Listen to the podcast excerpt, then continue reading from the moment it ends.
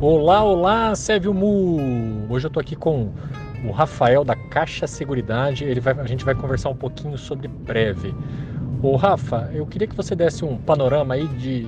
É, a gente teve um, um março negro em 2020 que prejudicou muito a rentabilidade do, dos fundos de previdência geral, né? Geral, acho que toda, toda renda fixa, tudo, tudo foi, foi prejudicado. Eu queria saber, cara, como é que está esse mercado hoje? Como é que está a rentabilidade?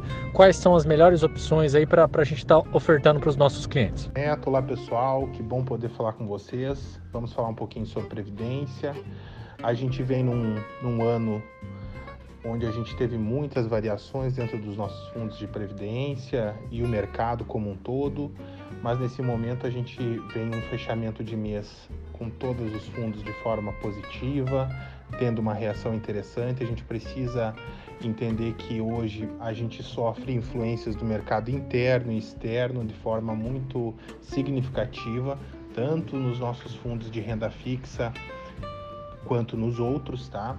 Nesse mês a gente teve um retorno positivo dentro do fundo de índice de preços. A gente precisa ficar atento porque a tendência é que a taxa de juros continue subindo. A gente tem uma precificação aí que pode acontecer nos próximos dias e a gente precisa estar atento com essa situação. Por outro lado, a bolsa vem tendo uma reação muito interessante, a gente tem batido 121 mil pontos, onde os nossos fundos de renda variável têm apresentado uma performance interessante. Se vocês acompanharem é, a rentabilidade dos fundos, elas estão muito interessantes nesse mês de abril. O que nós devemos fazer nesse momento? A melhor estratégia é entender muito o perfil do nosso cliente e buscar a diversificação com ele. Como a gente tem um cenário de aumento de Selic, a gente pode diversificar, trazer o cliente tanto para renda fixa quanto entrar um pouco em renda variável para que ele consiga performar de uma forma mais interessante. Um ponto que eu quero ressaltar é o fundo de crédito privado, sempre lembrando que ele não tem risco de mercado e sim tem risco de crédito. Então é um fundo que apresenta uma estabilidade um pouco maior do que a volatilidade dos outros fundos. Pessoal, precisamos entender as necessidades do nosso cliente para conseguir compor uma carteira interessante e aderente ao seu perfil. Vamos conversar, estou à disposição de vocês para que a gente consiga encontrar o melhor caminho para esses nossos clientes. Hoje, a diversificação dentro de um único certificado nos ajuda muito. A gente pode mesclar o investimento do nosso cliente, uh, distribuir entre até quatro fundos, né? E isso vai nos dar um retorno, uh, vai dar um retorno tanto para o cliente quanto para o seu investimento mais interessante. Ô Rafa, muito legal essa parte prática aí de diversificar em quatro fundos. Então, levando em consideração que a gente consegue fazer essa diversificação entre quatro fundos e que nossos clientes são a grande maioria conservadores ou moderados, Rafael, que sugestão que, que hoje, hoje, dia 30 de abril de 2021, nós poderíamos sugerir pra, para o nosso cliente para diversificar? E quais, quais percentuais, quais fundos você acha que seria legal, vai ter uma rentabilidade bacana para bater de frente aí na, na poupança e o, e o CDI de maneira geral. Bacana, Neto. Vamos fazer uma simulação juntos aqui então. Sempre ressaltando um ponto importante. Quando a gente vai diversificar, os nossos rendas variáveis, pessoal, eles são um percentual da aplicação daquele fundo em renda variável. Quando a gente fala do renda variável 15, é até 15%. Quando a gente fala do 30 ou do 49, eles respeitam esses percentuais para até esse volume em renda variável. Então, renda RV49 até 49% da reserva em renda variável. Dito isso, vamos fazer um perfil de um cliente conservador, eh, moderado, mas que entenda a importância de diversificar. E a gente vai construir para ele junto esse, esse cálculo e vamos mostrar uma rentabilidade.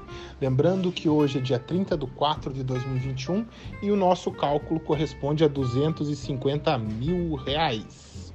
Beleza? Então vamos lá. Desses 250, eu vou colocar 130 mil, que corresponde a 52% da reserva em renda fixa. Eu vou colocar 40 mil reais, que correspondem a 16% da reserva, eu vou colocar em renda variável 15. E 80 mil reais, que correspondem a 32% da reserva, eu vou colocar em renda variável 49. Poxa, Rafael, será que o perfil Será que eu estou sendo muito arrojado no perfil para esse cliente? Vamos fazer os cálculos? Se a gente fizer os cálculos respeitando os percentuais de renda fixa e variável de cada fundo, a gente está expondo o nosso cliente a 45 mil reais de fundo variável, o que corresponde a 18% da aplicação dele. Olha, ficou interessante. Olha, agora o nosso cliente vai entender um pouco melhor o que a gente está mostrando para ele. Então, expondo o nosso cliente a 18% em renda variável, o que traria de retorno financeiro neste mês para ele? Nosso renda fixa está apresentando em torno de 0,14 de renda positiva no mês. Com essa diversificação, nosso cliente teria um ganho para 0,49% de rentabilidade. Então, pessoal, essa foi a simulação que a gente fez, considerando renda fixa e dois fundos de renda variável. Juntos nós podemos fazer outros cálculos, prospectar clientes e buscar bons negócios. Contem comigo, vamos juntos e um excelente início de mês para todos.